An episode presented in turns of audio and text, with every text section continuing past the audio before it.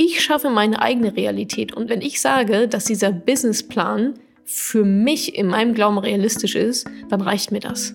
Dann mache ich das und werde dafür sorgen, dass ich das umsetze.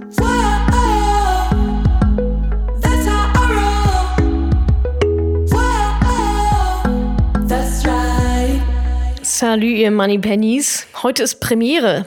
Denn heute gibt es ein ganz neues Format für euch, die Quartalsberichte. Meine beliebteste Podcast-Folge bisher war nämlich mein Jahresrückblick aus dem Jahr 2018, der sehr persönlich, sehr ehrlich und sehr direkt war. Und daraus habe ich mal geschlossen, dass euch sowas anscheinend interessiert und deswegen entschieden, daraus ein regelmäßiges Format zu machen. Ich werde euch jetzt also alle drei Monate mit hinter die Kulissen nehmen von Madame Moneypenny, aber auch von Natascha als ja, Unternehmerin und als Person. Und in diesem ersten Quartalsbericht erzähle ich euch, wo ich eigentlich den ganzen Januar verbracht habe, warum ich mich intensiv mit meiner Gesundheit beschäftigt habe, wie meine Morgenroutine aussieht, was mir die meiste Energie gezogen hat Anfang des Jahres, warum ich Nein zu einer eigenen TV-Show gesagt habe und welche Diskussionen mir echt mittlerweile ziemlich auf die Nüsse gehen und noch einiges, vieles mehr, was gut gelaufen ist und aber auch recht schonungslos, was einfach richtig scheiße gelaufen ist. Diese Folge wird also wieder sehr, sehr persönlich. Lasst mich wissen, wie ihr sie findet. Und ansonsten jetzt erstmal viel Spaß mit dem Quartalsbericht.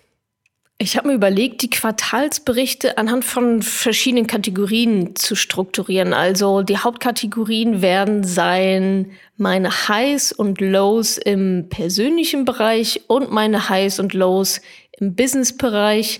Dann noch meine größten Erkenntnisse und so ein bisschen gemischtes. Meine größten Erkenntnisse über mich, über Menschen und übers Leben. Ja, ich würde sagen, ich fange einfach mal an mit meinen Highs und Lows im persönlichen Bereich. Mein absolutes High in diesem Quartal Q1 2019 war definitiv eine sehr, sehr lange Afrika-Reise. Das habt ihr alle überhaupt gar nicht mitbekommen. Das habe ich nämlich auch nirgendwo kommuniziert. Und ich würde behaupten, dass ihr auch anhand des Outputs auf Social Media und Newsletter und so weiter auch nicht gemerkt habt, äh, dass ich nicht da war. Und die Afrika-Reise ging fast vier Wochen. Ich war mit ähm, meiner besten Freundin, wir kennen schon Ewigkeiten, in Afrika unterwegs. Und zwar waren wir erst in Kapstadt, da habe ich auf einer Konferenz gesprochen. Und dann haben wir eine Safari gemacht durch Botswana, einmal quer durch bis nach Johannesburg, also Okavango-Delta und dann nach Johannesburg und sind von da aus dann nach Sansibar geflogen und haben da noch eine Woche Sansibar gemacht. Waren also knappe vier Wochen unterwegs und mein Herz schlägt sowieso für Afrika. Ich habe da ja auch ein Semester lang studiert. In Kapstadt habe ich ein Auslandssemester gemacht, damals vor gefühlt 100 Jahren. Und habe damals auch noch eine sehr lange Safari gemacht und bin viel rumgereist. Also wer noch nie in Afrika war, Leute, echt Mutterkontinent. Schaut's euch an. Und ein weiteres Highlight in diesem Afrika-Urlaub, neben der ganzen Natur und Elefanten, Zebras, Hyänen, was wir alles gesehen haben, war definitiv einen Tauchschein zu machen auf Sansibar. Und dabei geht's mir gar nicht so um das Taucherlebnis an sich. Das ist natürlich mega. Also man schwebt halt und überall die Fische drumherum ist echt abgefahren. Aber was ich da so bewundernswert fand, war wieder, wie krass Menschen darauf ausgelegt sind zu lernen. Innerhalb von drei Tagen von Fuck you, ich werde dir nicht meinen Kopf unter Wasser halten und durch so ein Ding atmen. Also von, okay, das widerstrebt mir total, das habe ich noch nie gemacht und eigentlich will ich das auch nicht und es stresst mich unglaublich, dass ich das jetzt machen soll, an Tag eins hinzu, och, 18 Meter tief, das hat sich ja gar nicht so tief angefühlt. Und Fische beobachten und total relaxed, einfach mal 18 Meter unter der Wasseroberfläche sich zu befinden und da rumzutauchen. Also rückblickend fand ich das eine total heftige Erfahrung. Das hatte ich das letzte Mal bei einer Coaching-Ausbildung, die ich gemacht habe, die auch über drei Tage von 0 auf 100 ging, also mega effizient. Und jetzt hier auch, also wirklich, nach dem ersten Tag, ich hatte keine Lust mehr, ich wollte aufhören. Es war mir zu anstrengend. Ich hatte ihr könnt euch das nicht vorstellen. Ich hatte diese Taucherbrille so eng gemacht, weil ich so Panik hatte, diese Taucherbrille zu verlieren, dass mein komplettes Gesicht rot war und das quasi zwischen meinen Augenbrauen, ja, da hat dann, ich, ich wie gesagt, ich habe die so fest geschnürt, dass quasi Teile dieser Taucherbrille mein Gesicht berührt haben, die dafür gar nicht gemacht waren. Und so hatte ich einfach Riesenabdrücke. Mein gesamtes Gesicht war angeschwollen, gerade zwischen meinen Augenbrauen. Ich sah aus wie diese Leute da von Avatar mit dieser riesen, riesen Nase.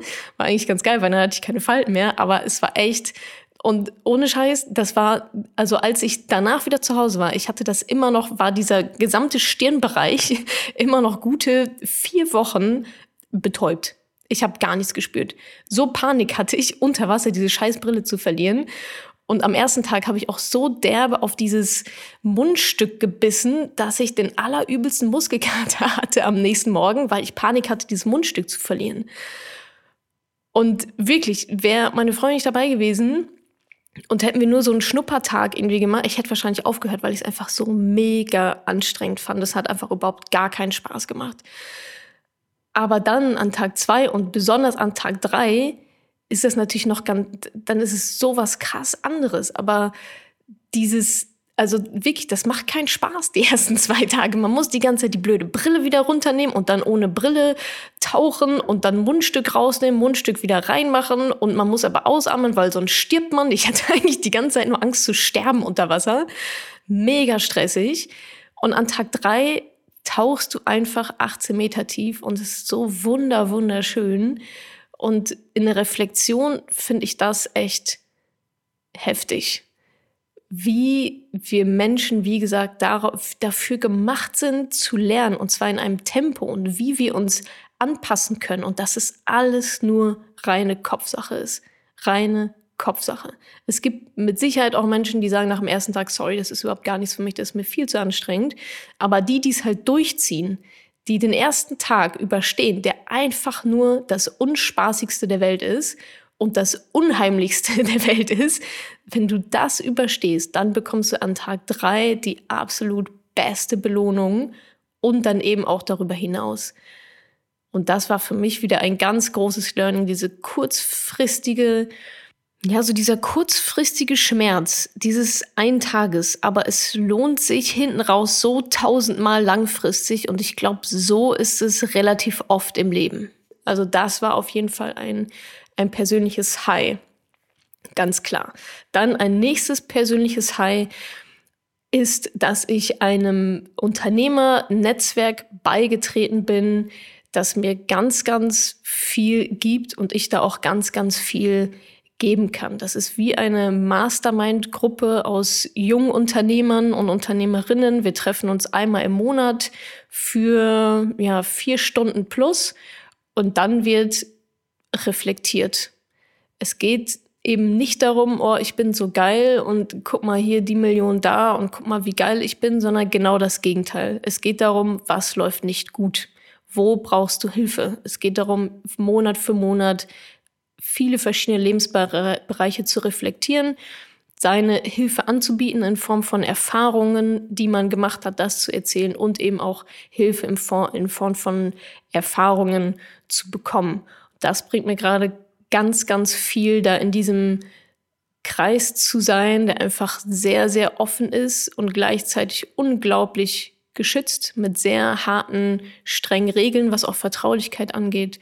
Und das tut mir persönlich einfach gerade extrem, extrem gut. Und da habe ich auch gemerkt, dass so Selbstreflexion also ich würde fast sagen, dass das die wichtigste Eigenschaft bei Menschen ist. Und vor allem, wenn man auch gewisse Dinge erreichen möchte im Leben oder sich auch bessern möchte in gewissen Lebensbereichen. Damit meine ich jetzt gar nicht nur so Business, sondern auch im, im persönlichen Bereich, in verschiedenen Lebensbereichen. Selbstreflexion und sich auch die Zeit dafür zu nehmen und sich auch zu überlegen, okay, was ist gut gelaufen? Wie habe ich mich dabei gefühlt? Was ist schlecht gelaufen? Wie habe ich mich dabei gefühlt? Warum ist das so? Wie, wie geht es mir damit? Was kann ich nicht? Was kann ich gut? Was hat mir die meiste Energie gezogen? Das, da habe ich wirklich einen ganz, ganz großen, ja, einen ganz großen Aha-Moment gehabt. Und zwar für mich die Erkenntnis zu wissen, boah, das ist echt richtig wichtig, das tut richtig gut und nur so kann man sich verbessern. Also Selbstreflexion war schon immer, schon immer bei mir so rumgeschwert, auch als Begriff. Ich habe es versucht, es hier und da mal ein bisschen zu praktizieren, weil ich auch vorher schon wusste, dass es wichtig ist, aber das in so einem gesetzten Setting mit so einer Regelmäßigkeit auch und mit vor allem sehr inspirierenden Menschen, die ähm, die gleichen Hochs und Tiefs oder sehr ähnlich Hochs und Tiefs durchmacht, durchmachen, wie man selber auch. Das hat mir wirklich nochmal einen ordentlichen Kick gegeben in diese Richtung, hey, reflektieren, reflektieren, reflektieren. Also das ist auf jeden Fall auch ein persönliches High. Ist so halb persönlich, halb Business, aber ich finde es eigentlich für mich persönlich noch, noch bereichernder, diese, dieses Mastermind da zu haben, diese, ja, dieses Netzwerk einfach von, von gleichgesinnten Menschen. Dann ein weiteres persönliches High. Das ist eine Frage, die auch immer mal wieder von euch kam, ob ich eine Morgenroutine habe. Und ich hatte die ganze Zeit keine. Und als ich dann schon wieder gefragt wurde, dachte ich so, ach Mensch, das ist jetzt, glaube ich, mal ein Zeichen des Universums. So, Natascha, setz dich endlich mal hin und definier mal diese blöde Morgenroutine. Ich hatte verschiedene Sachen ausprobiert. Das hat aber alles nicht so richtig funktioniert. Und jetzt habe ich wirklich etwas gefunden, was mir so mega gut tut. Ich erzähle euch gerade mal kurz, ähm, wie so meine Morgen da ablaufen. Ich ähm, stehe auf, wow. Dann nehme ich erstmal einen Schluck von meinem Darmflora-Saft, ohne da jetzt sehr ins Detail zu gehen, aber ich glaube, Darmflora ist einfach extrem, extrem wichtig, dass sie ausgeglichen ist. Dann mache ich Yoga, eine Viertelstunde Yoga, aber schon, ich sag mal, relativ, also medium anstrengend, aber jetzt nicht Haiti-Tai, sondern schon ähm, anstrengend mit, mit Planken und Liegestützen und so weiter. Dann mache ich ein, also das ist so eine Viertelstunde, dann mache ich eine äh, Meditation, immer die gleiche, die geht auch so ungefähr eine Viertelstunde. Dann ähm, setze ich mich hin und schaue in mein kleines, ähm, in mein kleines Journal, wo ich Dinge aufgeschrieben habe, für die ich dankbar bin. Gehe die durch, meine Affirmationen und meine Ziele. Und bei allem davon spielt Visualisierung eine ganz große Rolle. Also meine Ziele visualisiere ich zum Beispiel auch extrem. Also ich gehe da wirklich, ich lese mir nicht meine Ziele durch und sage, okay, cool, bis morgen, sondern ich stelle mir das vor, wie es ist, wenn ich die erreicht habe. So lebendig, wie es geht. Und wenn ich damit durch bin, dann kommt mein absolut, meine absolute Favorite-Entdeckung der letzten Monate, eiskalte Duschen. Leute, ich sage es euch, das macht mich so glücklich. Eine kalte Dusche, also ich dusche ganz normal, erstmal schön warm und waschen und so weiter. Und dann drehe ich aber richtig kalt auf und stelle mich ungefähr mittlerweile eine Minute unter das eiskalte Wasser es ist einfach unglaublich schön. Ich weiß, das hört sich irgendwie verrückt an und alle kriegen schon Gänsehaut, wenn sie, wenn sie das nur hören und daran denken. Probiert es wirklich, es wird euer Leben verändern. Probiert es aus. Es ist so ein Gefühl von Kontrolle, von Energieschüben. Also die Kunst daran ist natürlich nicht anzufangen zu bibbern oder anzufangen zu grunzen oder schwer zu atmen, sondern sich da drunter zu stellen und sich zu entspannen. Also einfach gewisse körperliche Reaktionen auszublenden. Ja, du wirst den Drang verspüren, dich bewegen zu wollen und schwer atmen und so weiter. Einfach stell dich einfach drunter und genieße es, soweit es geht. Und entspann dich einfach. Und es ist unglaublich. Es ist einfach unglaublich. Ich mache es also manchmal sitze ich, sitze ich auf der Arbeit und denke mir, ach fuck, jetzt eine kalte Dusche wäre eigentlich ganz geil. manchmal mache ich sogar mehrmals am Tag. Auch ein persönliches High ist, dass ich gerade Zuckerfasten mache. Und zwar von, was ist das, Aschermittwoch bis Ostern. Ich hatte ja mal übrigens vor zwei Jahren, glaube ich, ein komplettes Jahr Zuckerfasten gemacht. Dann habe ich wieder so ein bisschen ähm, schleifen lassen und jetzt habe ich mir gesagt, komm, machst du wenigstens ähm, in dieser Fastenzeit. Und in meinem Umfeld machen einige Leute auch Fasten, also Alkohol oder Zucker oder sonst irgendwas. Und da ist mir aufgefallen, dass die Cheat Days schon mit eingeplant haben von vornherein. Und die fragen mich immer, ah, okay, du machst jetzt Zuckerfasten und was sind deine Cheat Days? Ich so, was meinst du denn mit Cheat Days? Ja, die Tage, an denen du dann trotzdem Zucker essen darfst. Ich so, hä, ich habe keine Cheat Days. das, das hat mir so wieder so widerstrebt. Aber das fand ich einfach nur interessant, das ist gar nicht wertend gemeint, sondern ich fand, ich bin nie auf diesen Gedanken gekommen, bei einer, beim Zuckerfasten oder bei einer Challenge, die ich habe, mir schon von vornherein Ausnahmen zu genehmigen.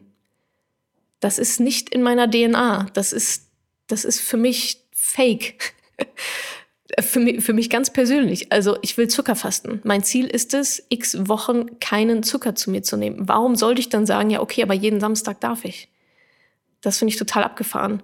Ich verstehe den Sinn dahinter, also einigermaßen, ich kann es nachvollziehen, aber wenn das Ziel doch ist, kein Zucker zu essen, warum sollte ich dann sagen, aber jeden Samstag darf ich? Oder jeden zweiten Sonntag darf ich dann aber doch ein Stück Kuchen essen? Ähm, macht für mich überhaupt gar keinen Sinn.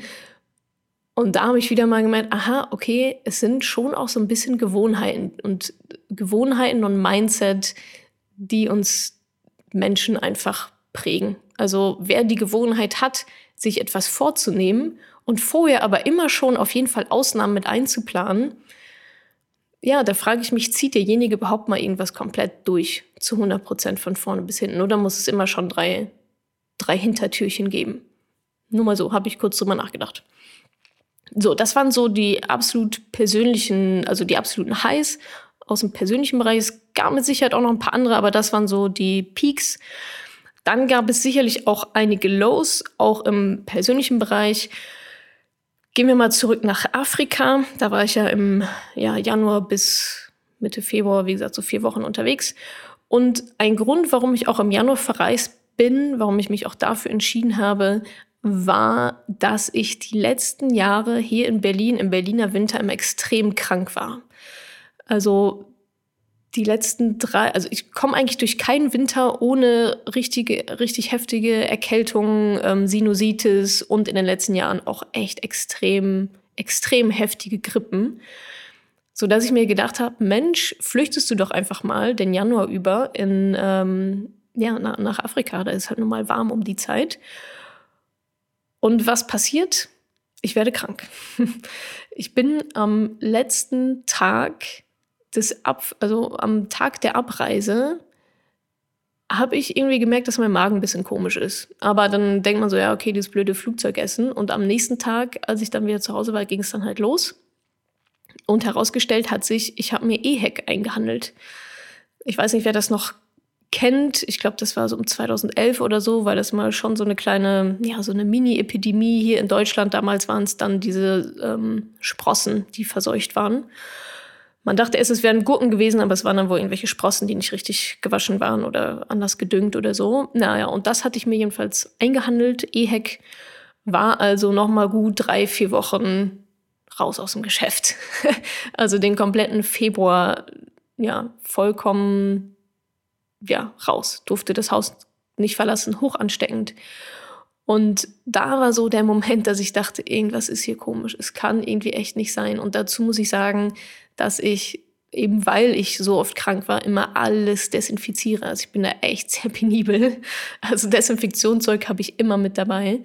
Und dann habe ich mich, ich hatte ja genug Zeit in drei Wochen. Also mir ging es jetzt nicht mega schlecht, aber wie gesagt, durfte halt das Haus nicht verlassen und so weiter und war jetzt auch nicht so super fit.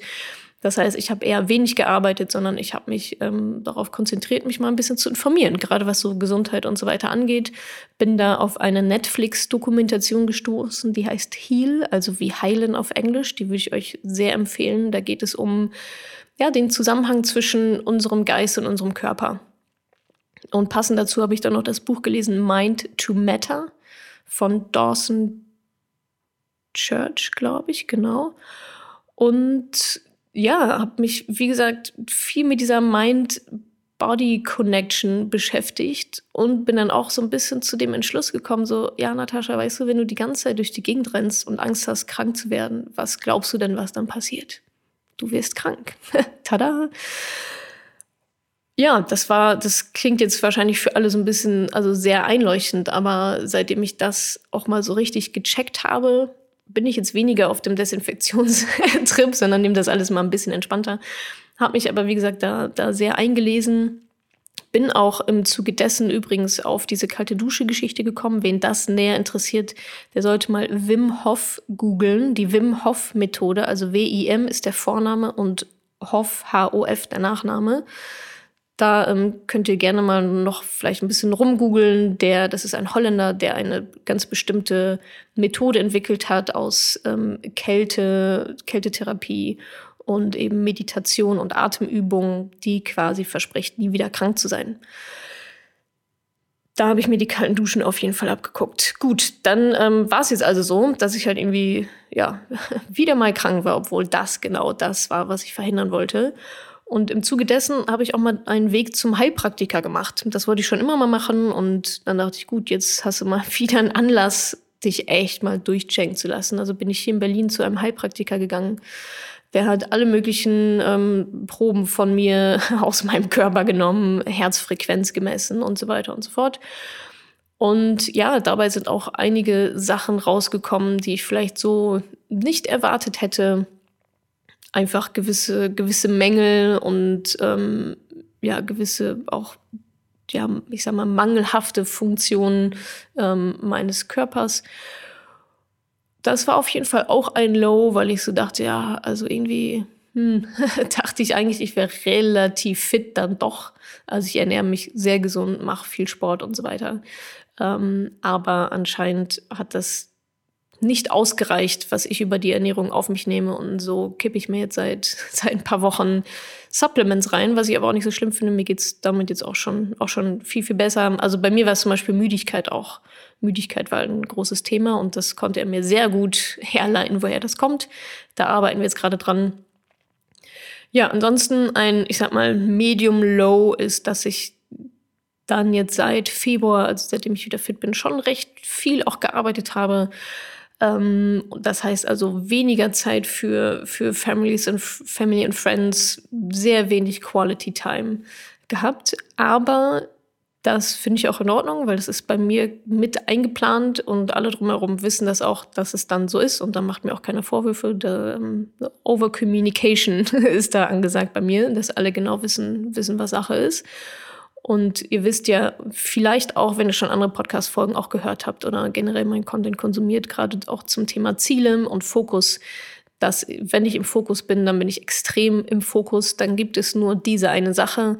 Und so ein extrem, so wie der Januar ähm, quasi extrem Urlaub war, da habe ich wirklich gar nicht gearbeitet, war jetzt quasi ähm, Februar, März extrem working. Und das ist dann auch, ist dann auch in Ordnung so. Gehen wir mal rüber zum Business-Bereich. Das, das beschränke ich jetzt mal auf Madame Moneypenny, weil ich denke, dass euch das ähm, wahrscheinlich am meisten interessiert. Also da die heiß, ich habe endlich die Madame Moneypenny Marke angemeldet.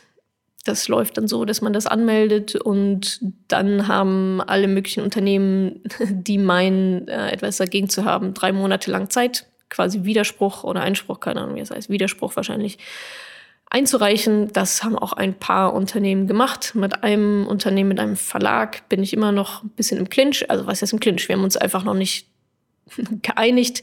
Die Marke ist trotzdem angemeldet und jetzt wird da gerade so eine Abgrenzungsvereinbarung gemacht. War jetzt aber echt ein Thema, was sich super, super lange gezogen hat. Bestimmt ein halbes Jahr plus minus. Also da bin ich sehr froh, dass das jetzt einfach mal abgeschlossen ist, dass dieses Fass zu ist.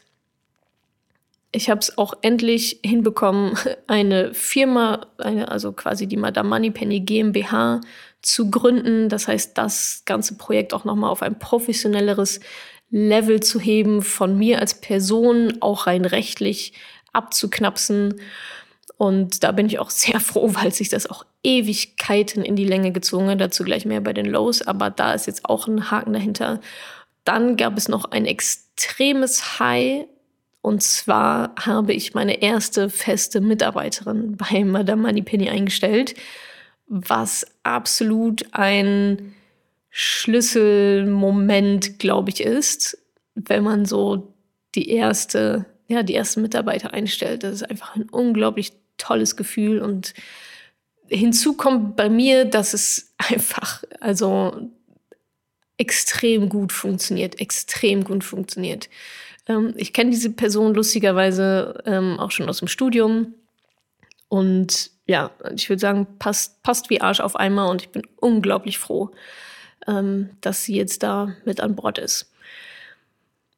Ein weiteres High war auf jeden Fall auch das Interview mit Christian Lindner. Ich weiß nicht, wer sich da schon angehört als Podcast, äh, angehört hat als Podcast oder auch bei YouTube, ist es auch zu sehen. Der hat mir eine E-Mail geschrieben, als ich tatsächlich gerade auf Sansibar war. Und da dachte ich so, ach Mensch, guck mal, E-Mail von Christian Lindner, ist ja witzig. Gibt bestimmt mehrere mit dem Namen. Da wird er bestimmt ständig drauf angesprochen. Ach, du heißt ja wie der Politiker. Naja, herausgestellt hat sich, es war dann tatsächlich der Christian Lindner, der mir höchstpersönlich übrigens eine E-Mail eine E-Mail geschickt hat. Ja, und dann ging es ein bisschen hin und her mit Termin am Sprache mit seiner Assistentin dann. Und dann haben wir uns getroffen und haben über sehr viele ähm, ja, Themen gesprochen. Ich denke, es war ein, also für mich war es ein, eine tolle Erfahrung, ein sehr, ein sehr gutes Gespräch und ich hatte das Gefühl, dass er wirklich ehrlich interessiert war. Und das hat mir sehr, sehr gut gefallen. Ein weiteres High, das habt ihr vielleicht auch mittlerweile schon mitbekommen, ist, ähm, dass ich das Mentoring-Programm gelauncht habe. Das ist ja mein acht Wochen Programm, in dem ich euch helfe, quasi von 0 auf 100 zu kommen und euer Geld zu investieren. Und das ist auf jeden Fall auch ein High, dass das jetzt gelauncht ist. Es fängt ja, also am 15.04. beginnt der Pre-Kurs und am 1.05. geht es dann richtig los. Und das war natürlich eine Menge, Menge, Menge, Menge Arbeit. Aber ich bin super froh, dass es jetzt erstmal auf der Strecke ist, dass ich euch das anbieten kann und das dann auch bald losgeht. Kommen wir zu den Business Lows.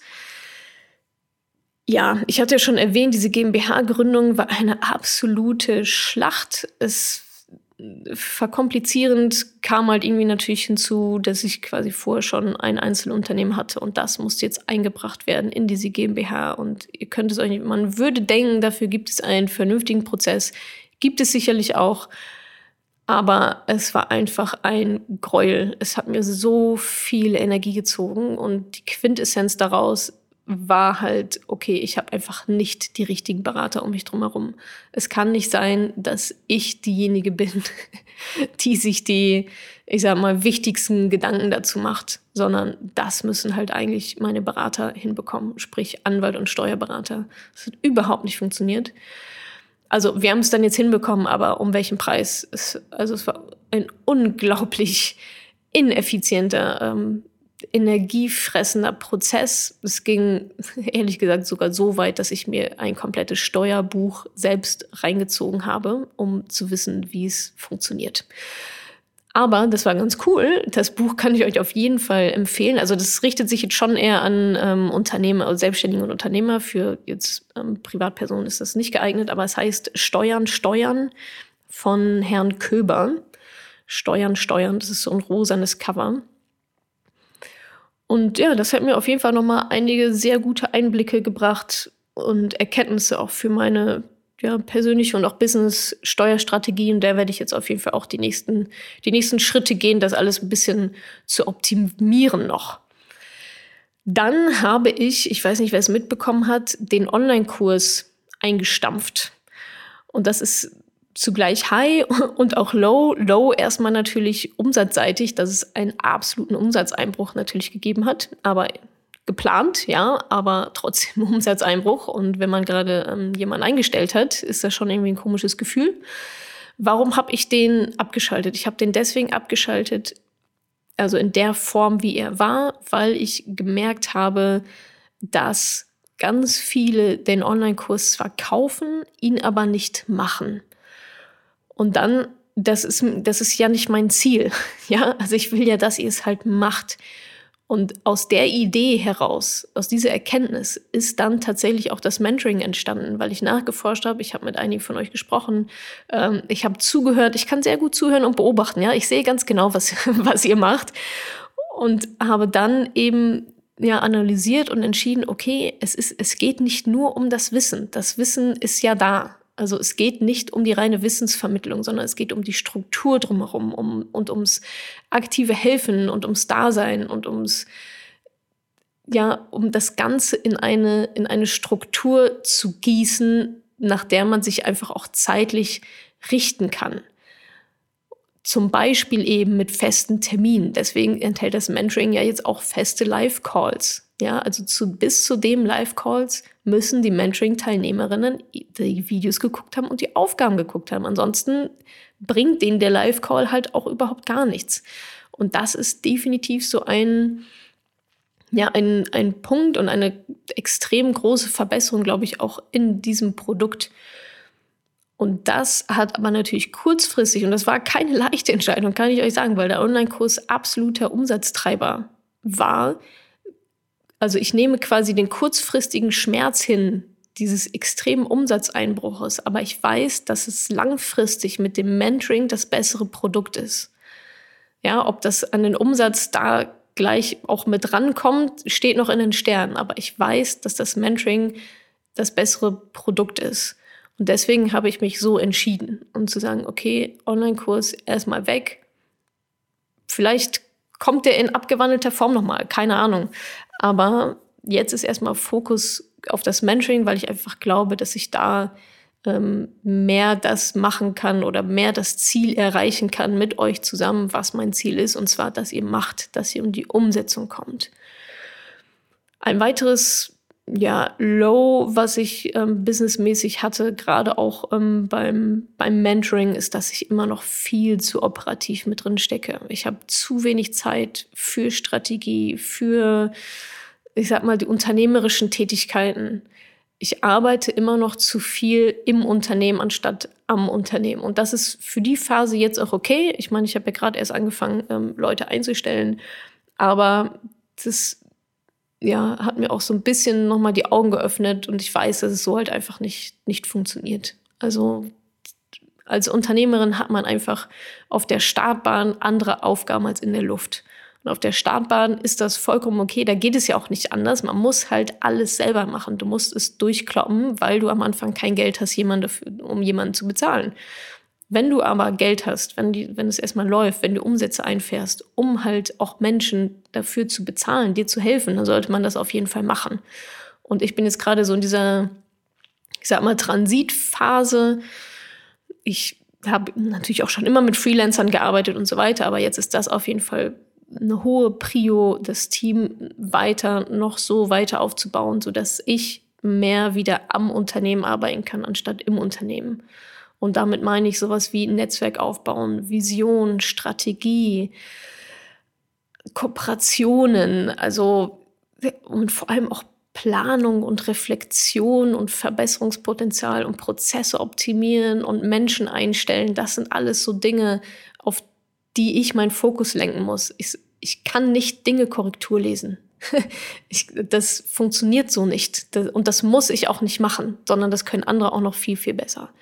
Also das war so ein, ja, eigentlich ist es gar kein Low, eigentlich ist es eine, wahrscheinlich eine, eine Business-Erkenntnis, aber es hat sich einfach sehr, sehr anstrengend angefühlt, weil ich halt dann wieder parallel machen musste. Ja, ich musste operativ da mithelfen und eine Milliarden Dinge machen und gleichzeitig aber auch die Strategie im Auge behalten und zu überlegen, okay, was sind jetzt eigentlich die nächsten Schritte in der in der Makroperspektive, nicht nur in der Mikroperspektive, weil die müssen ja auch gegangen werden, diese Schritte. Es kann ja nicht komplett alles erstmal stillstehen in der, in der Strategie und in der großen Weiterentwicklung, weil ich jetzt halt operativ sehr viel mitmachen muss. Genau, das waren so, ja, so meine Business Highs and Lows. Dann habe ich noch mal ein bisschen reflektiert, so meine größten Erkenntnisse. Also man hat ja jeden Tag alle möglichen Erkenntnisse, aber ich habe mal versucht, so die, die vielleicht euch auch im Zweifel noch ein bisschen weiterhelfen, ähm, mal daraus zu, ähm, daraus zu ziehen. Also erstmal große Erkenntnisse über mich. Ich habe gelernt über mich, dass ich mich in dem richtigen Umfeld sehr, sehr gut öffnen kann. Und da rede ich wieder von diesem ähm, Unternehmernetzwerk, von unserem monatlichen Treffen. Besser, als ich gedacht hätte und auch sehr schneller, als ich gedacht hätte. Also ein Motto dieser Treffen ist Get Naked Fast. Ja, wir haben keine, keine Zeit für irgendwie ähm, Pikiertheit oder so, sondern Hose runter, worum geht's? Das hat tatsächlich viel, viel besser geklappt, als ich gedacht hätte.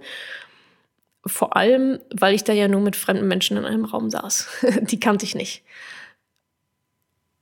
Ja. Und was habe ich auch noch ähm, über mich, eine Erkenntnis über mich war, und das war ganz spannend, weil ich nämlich gehört habe, wie jemand anderes das über sich gesagt hat, dass derjenige es sich zur Gewohnheit gemacht hat, immer mehr zu machen, als er sich eigentlich vorgenommen hat. Also da war die Analogie war, oder ich glaube, das ist sogar wirklich so bei dem, bei der Person gewesen, ins Fitnessstudio zu gehen und sich irgendwie, keine Ahnung, zehn Klimmzüge vorzunehmen oder was meine Fitnessstudio so macht, keine Ahnung, und dann aber elf zu machen oder zwölf zu machen. Und da ist mir aufgefallen, dass ich das auch so mache, aber überhaupt nicht bewusst, sondern das ist einfach so bei mir. Das ist so eine Gewohnheit, die ich anscheinend habe. Bei mir ist es auch beim Sport aufgefallen, wenn ich zum Beispiel laufen gehe, dann nehme ich mir vor, zwei Runden zu laufen, aber ich laufe auf jeden Fall noch eine dritte. Komme, was wolle. Das, das ist einfach so. Und ich glaube, so ist es auch bei mir im Business-Bereich. Wenn ich mir vornehme, X zu machen, dann mache ich immer X plus 1. Was auch immer das sein kann, in, also in ganz verschiedenen Metriken. Ich mache immer mehr, als wahrscheinlich gefordert und erwartet ist und auch als ich mir selbst vornehme. Mittendrin im Prozess. Beim Laufen. Beim Laufen, ich nehme mir vor, ich laufe los und sage, boah, heute läufst du zwei Runden. Und dann mittendrin so, boah, nee, es müssen drei sein. und so, so mache ich das im Businessbereich irgendwie auch. Und ich denke, das ist, das ist einfach eine Gewohnheit. Und das fand ich sehr, sehr spannend, die Erkenntnis über mich, über mich selbst zu haben weil ich glaube, dadurch, dass ich das jetzt vielleicht auch weiß, dass ich es auch eh schon mache in vielen Bereichen, vielleicht kann ich es dann auf andere Bereiche, in denen ich es vielleicht noch gar nicht so handhabe, auch noch ummünzen. Also ich weiß ja, dass ich es kann, dass es, dass es funktioniert und dass es mir auch gut tut. So, die größten Erkenntnisse, was habe ich hier noch? Einmal über das Leben uh, und über andere Menschen. Machen wir mal mit über das Leben. Da ähm, habe ich auf jeden Fall hier auf meiner Liste stehen, alles sind Glaubenssätze. Damit meine ich, Menschen reden immer in Fakten. Also sie denken, sie reden in Fakten. Aber es sind alles, es ist alles Glaube. Es sind alles Glaubenssätze. Und wenn man darauf mal achtet, ich hatte da so einen Aha-Moment bei einem Businessplan, dass ich einen Businessplan geschrieben habe und den vorgelegt habe und dann sagt der Gegenüber, ja, nee, also so viel Umsatz bei, mit so wenig Kosten, das, das schafft man nicht. Und ich dachte so, Moment mal, das ist dein limitierender Glaubenssatz. Du, das ist kein Fakt. Du glaubst, dass es so ist. Ja, vielleicht gibt es Bereiche, in denen das auch so ist. Aber nur weil das dein Glaube ist, nur weil du das so gewöhnt bist, heißt das ja noch lange nicht, dass es so ist. Und wenn, wenn man darauf mal achtet, findet man ganz, ganz viele Beispiele dafür, wo Menschen also immer wenn auch so ein Mann, ja, das macht man nicht, das, das kann man nicht schaffen, das ist so, das ist so und so. Das sind alles Glaubenssätze, die dieser Mensch durch seine Brille kommuniziert. Und das Gefährliche ist, wenn wir es einfach so übernehmen. Also wenn sein Limit bei X ist und du dann dein Limit auch bei X setzt, obwohl dein Limit eigentlich vielleicht ganz woanders theoretisch wäre. Und deswegen habe ich es mir jetzt auch zur Angewohnheit gemacht, einfach nichts mehr als Fakten zu akzeptieren, als externe Fakten, sondern ich schaffe meine eigene Realität. Und ich, wenn ich sage, dass dieser Businessplan für mich in meinem Glauben realistisch ist, dann reicht mir das. Dann mache ich das und werde dafür sorgen, dass ich das umsetze. Also alles sind Glaubenssätze. Achtet mal ein bisschen darauf, was ihr so an Pseudofakten Tag für Tag erzählt bekommt und was eigentlich wahrscheinlich gar nicht so ist oder gar nicht so sein muss. Zweite, ähm, zweite Erkenntnis übers Leben, Shit in, Shit out. Scheiße rein, Scheiße raus. Es ist einfach so. Sicherlich auch beim Thema Gesundheit, was du isst, Okay, das ist jetzt sehr scheiße rein, scheiße raus, jetzt sehr wörtlich. So meine ich das eigentlich gar nicht. Sondern ihr kennt ja dieses, dieses äh, Sprichwort, du bist, was du isst. Und da glaube ich ganz stark dran. Wie gesagt, ich habe mich sehr viel mit, auch auf biologischer Ebene, mit Zellen und so weiter beschäftigt. Unsere Zellen erneuern sich die ganze Zeit. Die ganze Zeit. Ich glaube, 80.000 Zellen in unserem Körper erneuern sich pro Sekunde. Und womit erneuern die sich? Mit dem, was wir unserem Körper zuführen. Sowohl Nahrung als aber auch Body-Mind-Connection, Gedanken, Energien und so weiter. Und da bin ich zum ersten Mal drauf gekommen, auf die Shit-in, Shit-out. Und gleiches gilt aber auch für unseren Kopf. das, was wir in uns reinlassen an Gedanken, auch, auch an Medien, an Aussagen, an Menschen, an Stimmungen, an Energien um uns herum, das macht ja etwas mit uns. Und schlechte Laune rein von jemand anderes ist schlechte Laune raus von mir. Wenn man das nicht filtern kann. Und genauso auch andersrum, ja, also gute Sachen rein, gute Sachen raus, gute inspirierende Bücher, ja, die geben einem gute Ideen. Und ich glaube, dass wir, besonders wenn man gewisse Ziele hat im Leben, dass wir da alle noch viel, viel mehr darauf achten müssen, was lassen wir an uns ran und in uns rein. Und von welcher Qualität ist das und bringt uns das was? Negative Nachrichten zum Beispiel. Was bringen die mir?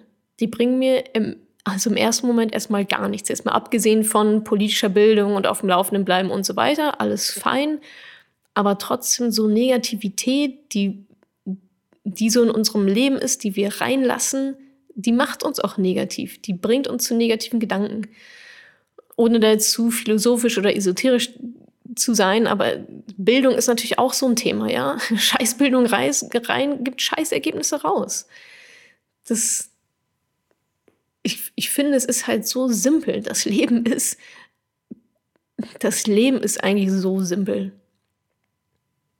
Scheiße rein, Scheiße raus, gute Sachen rein, gute Sachen raus. Also achtet gerne ein bisschen darauf, was ihr so in euch reinlässt, sowohl Ernährung als aber auch Gedanken, Glaubenssätze, Meinungen von anderen Menschen, ja, positive wie negative Sachen. Und wundert euch dann nicht, wenn ihr den ganzen Tag nur mit negativen Menschen abhängt, dass ihr einfach scheiß Laune habt und auch die Negativität weiter verbreitet.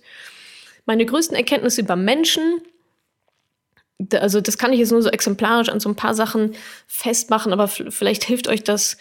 Ich habe oder ich bekomme zwischendurch immer mal Anfragen von auch anderen Frauen, die sich so im Finanzbereich ähm, Standbein aufbauen wollen. Zum Beispiel jetzt vielleicht auch Finanzseminare für Frauen geben oder einen Instagram-Kanal aufmachen oder so generell auch so dieses Thema beackern und das finde ich super cool und ich helfe da auch immer sehr, sehr gerne. Was mir dabei auffällt, jedoch, ist, wonach ich gefragt werde.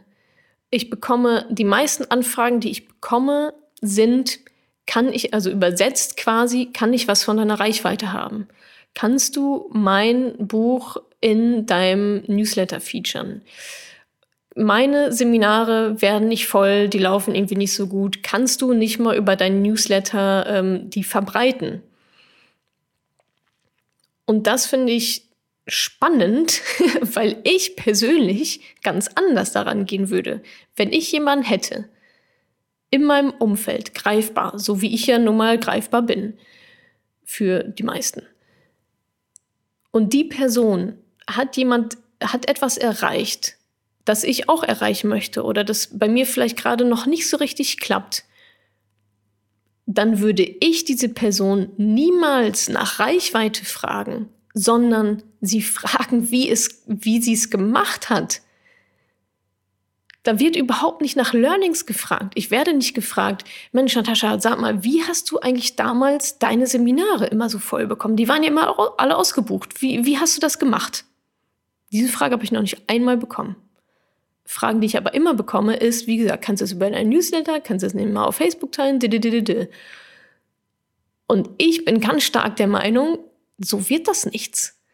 Ihr seid wieder auf kurzfristigen Erfolg aus. Ihr wollt ein Seminar dann vielleicht mal irgendwie vollkriegen, aber ihr wisst doch dann immer noch nicht, wie ihr die nächsten Seminare vollkriegt. Das ist wieder eine kurzfristige Denkweise. Euer Ziel ist nicht, oh, jetzt muss ich dieses eine Seminar vollkriegen, sondern euer Ziel sollte eigentlich sein, zu lernen, wie ihr alle eure Seminare immer vollkriegt, in der Langzeitperspektive. Und das ist jetzt sehr auf, auf irgendwelche Seminare oder so gemünzt, aber vielleicht könnt ihr das ja übertragen auf etwas anderes in eurem Leben. Also ihr wollt, ihr wollt lernen, wie es geht. Ihr wollt die Methoden lernen, das System verstehen, die Mechanik lernen, damit ihr es ja auch immer wieder anwenden könnt. Ihr wollt nicht jetzt einfach nur zwei Seminarplätze mehr verkaufen. Meine Güte, interessiert doch niemanden. Ihr wollt wissen, wie es geht. Und wenn ihr jemanden habt, der weiß, wie es geht, der schon mal gemacht hat, dann fragt den doch, wie das funktioniert, was ihr tun sollt, wie ihr von dem lernen könnt, anstatt äh, kurzfristig an deren Reichweite zu wollen. Das ist, ich finde schon, dass es ein gewisse, das ist eine unternehmerische Denkweise, die da vorhanden ist oder halt eben auch nicht. Das ist, das ist Mindset, das ist eine Einstellung zu dem, was ich erreichen möchte und wie ich glaube, dass ich es erreichen kann, kurzfristig versus langfristig. So, dann habe ich auch noch eine, oder ja, genau, eine, zwei, zwei Sachen habe ich noch. Größte Erkenntnisse über Menschen. Ah, es gibt so Diskussionen, die gehen mir mittlerweile echt einfach nur tierisch auf die Nerven, weil ich die einfach sehr, sehr kleinteilig finde. So, ich krieg mittlerweile, also mich nervt kleinkariertes, kleinteiliges Denken. Wenn Menschen nicht in der Lage sind oder vielleicht auch einfach nicht wollen, das große Ganze zu sehen und auf das zu achten, wo es an, auf das es ankommt und immer nur negative Sachen zu suchen, das nervt mich. Das nervt mich extrem. Und wenn ich solche Nachrichten zum Beispiel auch bekomme bei Instagram oder sonst wo, dann antworte ich da nicht mehr auf. Beispiel. Ich habe ein, ein Video gepostet bei Instagram, da interviewt mich ähm, eine junge Frau. Und während ich ihr eine Antwort gebe, schaut sie auf ihre Fragen. Das heißt, wir schauen uns nicht in die Augen dabei, während wir sprechen, weil ich rede und sie guckt auf ihre Fragen. Was jetzt nicht so überraschend ist, wenn man die nächste Frage stellen muss. Dann bekomme ich aber Nachrichten bei Instagram, nicht zu dem Content, über was wir reden, sondern darüber, ja, also ihr habt euch ja nicht einmal angeguckt, ist das jetzt so, wie wir hier miteinander in dieser Gesellschaft reden, bla bla bla. Und ich denke mir, Frau, was ist jetzt dein Ding? Warum schreibst du mir das auch jetzt? Wie viel, wofür hast du Zeit in deinem Leben? Ganz ehrlich, hör dir doch einfach mal an, worüber wir sprechen konzentriere dich darauf, worum es geht, anstatt jetzt zu beurteilen, warum sie mir nicht in die Augen guckt. Es interessiert keine Sau. Und wen das interessiert, sorry, der ist einfach so kleinteilig unterwegs, dass er das große Ganze gar nicht sehen kann. Also das ist so ein Punkt, so kleinteiliges Denken und eine Diskussion, die mir auch mittlerweile gehörig auf die Nerven geht, ist, was, was ist, wenn das alle machen? Was ist, wenn das alle machen? Also, Natascha, was, wenn jetzt alle nur noch in Aktien investieren? Also, was, wenn jetzt alle nur noch Geld mit Online-Kursen verdienen? Also, was, wenn jetzt alle nur noch E-Books schreiben? Also, was, wenn jetzt alle nur noch ihr Geld passiv verdienen? Und auch das ist für mich, also aus meiner Perspektive, das könnt ihr gerne anders sehen, eine total kleinteilige Denkweise, weil es absolut hypothetisch ist ich muss mich doch nicht mit der Frage beschäftigen, was wäre, wenn jetzt alle nur noch in Aktien investieren. Es wird doch nie, nie, nie passieren. Ich glaube, unsere Aktienquote in Deutschland also ist vernichtend, absolut vernichtend. Ist, soweit ich weiß, im einstelligen Prozentbereich. Ja, die Menschen in Deutschland, die ihr Geld am Aktienmarkt investieren. Und dieses, ja, was ist, wenn jetzt alle nur noch ihr Geld passiv verdienen? Ja, was ist, wenn jetzt alle nur noch ihre Doktorarbeit schreiben? Wenn jetzt alle auf einmal Doktor werden wollen? Also ich, was ist, wenn jetzt alle nur noch Brokkoli essen? Also was ist, wenn jetzt ähm, alle Tischler werden wollen? Was ist, wenn jetzt alle äh, nur noch Netflix glotzen den ganzen Tag? Das, ich, das ist für mich so ein Pseudo-Argument, andere Menschen und das, was sie tun, zu verurteilen, weil man das irgendwie doof findet oder weil man darauf vielleicht sogar ein bisschen neidisch ist und sich das nicht eingesteht, weil man nicht reflektiert genug dafür ist. Und das ist echt eine Diskussion, die, wie gesagt, mir derbe auf die Nerven geht. Aber warum erzähle ich euch das? Um das vielleicht auch mal zu reflektieren, wenn, wenn ihr vielleicht schon mal solche Gedanken hattet oder wenn, wenn ihr auch in solche, ja, was ist, wenn Argumente kommt, wenn ihr sagt, ja, Mensch, ich spare jetzt Geld. Ja, was ist, wenn alle nur noch ihr Geld sparen und das nie mehr ausgeben? es wird doch nicht passieren. Ich finde das so, das ist so eine zeitverschwendende Diskussion. Lasst euch auf solche Diskussionen nicht ein. Ja? Macht, macht einfach genau das Gegenteil. Was ist, wenn jetzt alle nur noch ihr Geld sparen? Ja, was, was ist, wenn jetzt alle nur noch bei H&M einkaufen, so wie du das machst, Ursula? ist doch genauso scheiße, aber es wird auch nicht passieren. Deswegen lass uns doch einfach alle wieder unser Leben leben. Der eine macht dies, der andere macht das. Die Menschen sind ja nicht gleich. Es sind nicht alle Menschen gleich.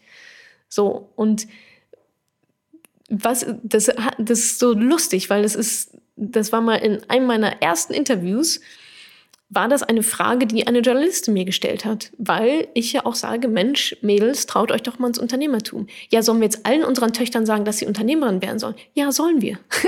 Können, ja, aber was ist denn, wenn dann alle Unternehmerin werden? Es wären nicht alle Unternehmerinnen, weil Menschen unterschiedlich sind. News Alert. Wir sind nicht alle gleich. Wir haben nicht alle die gleichen Bedürfnisse und nicht die gleichen Ziele und uns macht auch nicht alles das gleiche Spaß. Aber ich möchte doch einfach nur euren Horizont erweitern, um vielleicht noch ein, zwei Punkte mehr, damit ihr herausfindet, Mensch, guck mal, Geld sparen ist auch irgendwie ziemlich cool und für mich funktioniert es und es ist mir scheißegal, was passiert, wenn alle das machen, weil es werden einfach nicht alle machen. Und wenn ihr in so einer, ja, was ist, wenn das alle machen, Denkweise selber feststeckt, dann jetzt mal irgendwie raus damit, ja, weg mit dieser Gedankenspirale, es interessiert niemanden und macht halt euer Ding. So, macht doch einfach euer Ding, macht doch das, worauf ihr Spaß habt, was, worauf ihr Lust habt. Und beschäftigt euch einfach mal weniger mit dem, was andere Menschen so mit ihrem Leben machen und was passieren würde, wenn das alle so tun würden. Das ist einfach verschwendete Energie. So, so viel dazu. Was habe ich auch noch ähm, gelernt in den letzten Monaten. Grüne Investments ist ja immer ein, ein sehr schönes Thema, auch ein extrem wichtiges Thema. Dennoch, was ich auch da immer stärker merke und was mir auch erst jetzt aufgefallen ist, nach auch jetzt ein paar Jahren äh, mit diesem Thema, ist, dass ich glaube, ist meine These, dass viele Menschen grüne und nachhaltige Investments als Ausrede nehmen, ihr Geld nicht zu investieren. Wenn mich jemand fragt, ja, aber wie, na, also nee, also Aktien-ETFs, nee, das mache ich nicht. Das ist ja alles, ähm, das ist mir nicht grün genug, das ist mir nicht nachhaltig genug. Okay, bei welcher Bank bist du? Mhm, ist ja jetzt irgendwie auch keine nachhaltige Bank. Wo kaufst du deine Kleidung ein? Aha, HM, ja, das ist ja super nachhaltig. Wie oft, wie oft fliegst du denn so im Jahr? Ah, okay, mh, gut, ja, ist ja auch mega nachhaltig, super toll. Wo kaufst du denn deine Lebensmittel? Ach, Aldi, ja, ist mega, total grün, total nachhaltig. Lasst uns doch mal alle irgendwo erstmal anfangen. Und das muss ja dann vielleicht nicht bei dem kompliziertesten Thema beim, bei Nachhaltigkeit sein, und zwar dem Geld. Auch da ist es übrigens gar nicht so kompliziert, ja, alleine bei einer grünen Bank zu sein, wenn euch das so wichtig ist, was vollkommen cool ist, dann schafft doch euer Geld einfach mal zu einer grünen Bank anstatt zur Sparkasse. Euer Geld arbeitet, also mit eurem Geld wird doch gerade bei der Sparkasse oder wo auch immer ihr seid, doch auch schon Dinge gemacht, die ihr vielleicht gar nicht so wolltet. Aber bis jetzt war es gar nicht so relevant, weil jetzt auf einmal wo es an Investments geht und wo man sich mal ein bisschen damit beschäftigen muss, dann ist auf einmal Nachhaltigkeit das Auswahlkriterium. Und vorher wurde noch nie ein einziges Teil, sei es Kleidung, sei es Lebensmittel, sei es was auch immer, nachhaltig gekauft oder nachhaltig behandelt. Und das, liebe Leute, finde ich, geht gar nicht. und in dem Moment wird es für mich zu einer Ausrede, zu sagen, nee, ich, na, nee, mein Geld investiere ich nicht, ähm, weil das ist ja alles nicht grün, das ist alles nicht nachhaltig. Also wie oft habe ich schon das Argument in Anführungsstrichen gehört, nein, ich, in, ich will auf gar keinen Fall in Apple investieren. Ich investiere nicht in ETFs, in den MSCI World, weil da ist ja Apple mit dabei. Du hast ein iPhone, du hast einen iMac, du hast einen iPod, was denkst du denn, was gerade dein Geld so macht? Ich glaube, da müssen wir vielleicht unseren Horizont dann doch noch mal ein bisschen erweitern oder mal drauf gucken, okay, es ist ja nicht nur die Geldanlage, die Geldinvestition an der Börse, sondern es ist ja das, was du jeden Tag, Tag ein, Tag aus mit deinem Geld machst. Und das ist ja vollkommen okay. Ja, ich bin jetzt auch nicht irgendwie Samariter und ich habe auch alles von Apple. so, aber ich mache halt auch keinen Hehl draus zu sagen, okay, ich investiere auch in einen ETF, wo halt Apple auch mit drin ist. Wenn du aber sagst, nee, das will ich auf gar keinen Fall. Also Apple, nein, Microsoft, die will ich alle überhaupt gar nicht unterstützen, aber du kaufst deren Produkte trotzdem, dann stimmt doch irgendwas nicht. Und nochmal, das ist jetzt überhaupt gar keine Beurteilung, ja, weder links noch rechts. Ich glaube total an Nachhaltigkeit, definitiv. Und da habe ich auch noch ordentliche Hausaufgaben zu machen, aber ich ich beschäftige mich damit und ich versuche da Stück für Stück auch einfach besser zu werden. Worum es mir jetzt gerade in diesem Abschnitt einfach nur geht, ist quasi die kleine Warnung, an euch da draußen, die jetzt vielleicht sagen, die vielleicht genau so eine Denkweise haben und sagen, ich möchte mein Geld auf gar keinen Fall investieren, weil das ist alles nicht nachhaltig, aber trotzdem gerade ihr Geld für nicht nachhaltige Sachen ausgeben und auch eins zu eins an Unternehmen überweisen, die ihr eigentlich doof findet. Und in dem Moment wird es, wie gesagt, einfach zu einer Ausrede. Und das finde ich halt ein bisschen schade, weil für mich sieht es dann so aus, diese Ausrede herzunehmen, so dass man sich bloß nicht weiter mit Geldanlage und Investitionen beschäftigen muss. Und da wird es dann halt wieder gefährlich, weil ihr kommt halt nicht drumherum. So, Punkt. So, was habe ich noch ähm, hier auf meiner Liste? Es geht noch um die Themen Nein sagen oder das Thema Nein sagen. Das ist ja schon auch noch ein großes ja, immer mal wieder ein Thema, was ich auch sehr offen ja, kommuniziere und auch jeder von euch ans Herz lege, gerade beim Thema Fokus, Ziele, Zeit. Nein zu sagen. Nein zu sagen zu Dingen, zu Projekten, zu Menschen, die nicht auf euer Ziel einzahlen. Und das sind auch sehr, sehr gute Möglichkeiten teilweise. Ja, ich habe jetzt alleine in diesem Jahr schon wieder zu extrem vielen Sachen Nein gesagt, was vielleicht nicht so einfach war und vielleicht ja, hätte ich es auch irgendwie, vielleicht ärgere ich mich auch im halben Jahr darüber, weil ich denke, ach Mensch, da hättest du mal irgendwie Ja sagen können. Aber Stand heute sind diese Dinge einfach nicht mein Ziel. Die bringen mich meinem Ziel nicht näher. Das heißt, dazu wird Nein gesagt. So groß diese Anfragen dann teilweise auch sind. Beispiele. Diverse Interviews, also ich sage mittlerweile auch nicht mehr alle Interviews zu. Das hat auch den Grund, weil ich mittlerweile ganz gut abschätzen kann, wie viel Zeitaufwand das wirklich ist, wenn es nur ein, eine halbe Stunde Telefonat ist. Ja, Pustekuchen. Erstens ist es meistens eine Stunde Telefonat und dann noch Nachbereitung und Durchlesen und Korrigieren und so weiter und so fort. Also für so Interviews gehen dann doch meistens mehr Zeit drauf, als eigentlich, ähm, eigentlich vorhin eingeplant waren. Und gerade auch so sehr kleinteilige Interviews ähm, mache ich, mach ich tendenziell mittlerweile nicht mehr. Dann war ich zum Beispiel auch gar nicht auf der Investmesse in Stuttgart. Da war ich letztes Jahr, weil das eine komplette Wochenendveranstaltung ist mit Anreise, Abreise und einfach gerade nicht, nicht reinpasst, weil gerade der Fokus ist halt einfach Mentoring und alles, was nicht Mentoring ist, wird tendenziell eher nicht gemacht. Dann habe ich, ähm, hatte ich eine Anfrage, meinen Podcast auf die Bühne zu bringen. Also quasi Live-Lesungen, Live-Podcast-Aufnahmen auf der Bühne zu machen. Ich glaube, in Hamburg wäre irgendwie eine Location gewesen und der Veranstalter, der mich da angesprochen hat, der hat schon einige Podcasts auch relativ dadurch dann wahrscheinlich auch groß gemacht. Und das habe ich abgesagt, weil deren Konzept ist, dafür Eintritt zu verlangen. Und das ist etwas, was es beim, was nicht in meine Strategie reinpasst und nicht in meine Vision von Madame Moneypenny, sondern es gibt den Free Content und der ist zu 99 Prozent, also das allermeiste, was ich ja an Content raushaue, ist halt einfach for free und dazu gehört halt auch dieser Podcast, genauso wie die Newsletter und alles auf Facebook und alles auf Instagram und alles auf YouTube und die Meetups und die Facebook-Gruppe und so weiter ist alles for free.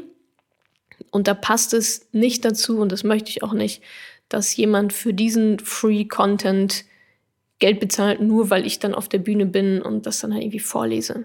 Das Vielleicht wird es das auch nochmal geben, for free, keine Ahnung. Aber da habe ich abgesagt, weil es, weil es einfach nicht reinpasst. Ja, also sicherlich hätte ich damit auch ein paar Mark verdienen können, aber es passt nicht zu dem, wie ich Madame Moneypenny sehe und auch haben möchte.